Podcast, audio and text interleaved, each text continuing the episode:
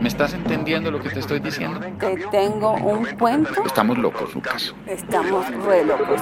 El mundo está loco. Un diario desahogo telefónico con Laura Gil y Mauricio Arroyave. Hola, Laura. Hola, Mauro.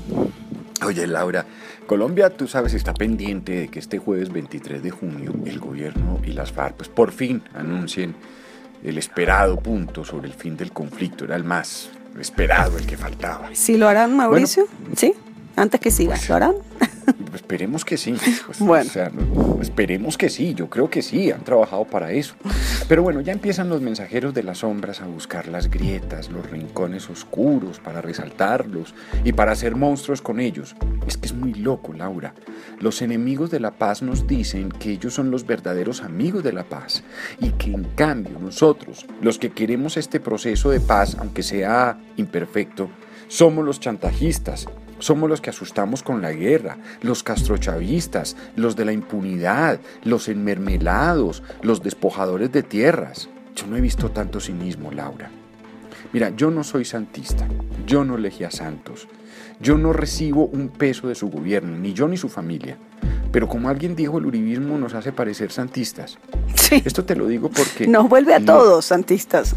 Sí, sí, esto te lo digo porque aunque lo que dijo Santos sobre la guerra urbana y sobre el aumento de los impuestos en caso de que fracase el proceso de paz tiene un sabor que no me gusta porque suena más a una amenaza más para los colombianos, sabes, sí me parece realista. Es que sí creo que si fracasan los procesos, sí se escalaría el terrorismo, el ritmo en las ciudades, a límites nunca antes vistos. Y sí tendrían que subir los impuestos para seguir sosteniendo la carísima maquinaria de defensa del Estado, con unas víctimas que seguirían pidiendo reparación, con una inversión de un Estado que no da más espera, una justicia que no tiene el suficiente músculo económico para los retos que tiene. Y en cambio, los enemigos de la paz sí chantajean, con la tal resistencia civil que nadie ha podido definir, con la amenaza vacía pero que de repetida se la creen, de que aquí se va a acabar la propiedad privada y se va a imponer el socialismo, con las intimidaciones del procurador a los funcionarios, con Fedegan, que dice que quienes reclaman la tierra entonces son testaferros de la guerrilla. Laura, el mundo a mí me parece está loco. Re loco, Mauricio. Mira la historia que te voy a contar yo. ¿Tú viste el problema de acoso sexual que hay en Transmilenio? Eh, Sí, claro. ¿Viste sí, el- que eso estaba en las, sí. en las noticias todo el tiempo? Todo el tiempo, sí, sí, así es. Bueno, eso también pasa en los aviones. Ayer- ¿En los aviones? Sí, en los aviones. Ayer el Washington Post publicó un artículo sobre el acoso sexual de un pasajero a una menor de 13 años que viajaba sola y titul- tituló el artículo 30 minutos de infierno.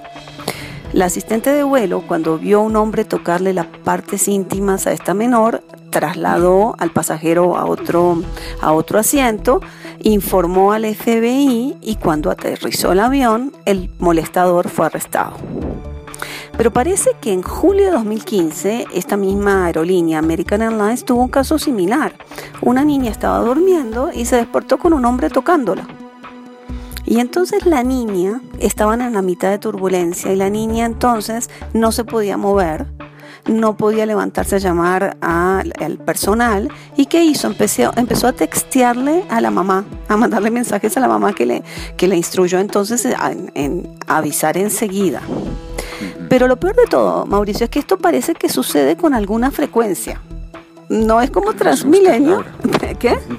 No me asustes. Pues parece que sí. Y al final no es para extrañarse, Mauricio, porque bueno, los molestadores están por todos lados, los aviones son lugares, eh, son espacios chiquitos, cerrados, y en los vuelos largos, Mauricio, hay trago. Entonces, digamos, uno puede entender cómo esas cosas pueden pasar. Y eso hace pensar mucho en la discusión sobre las soluciones, qué hacer. Debemos pensar en la segregación como se ha planteado en Bogotá, en la fórmula de los buses rosados solo para mujeres.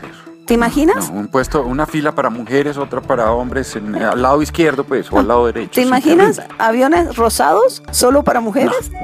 Sí. Entonces yo creo que hay que atacar duro este fenómeno mediante dos caminos, la penalización y la educación.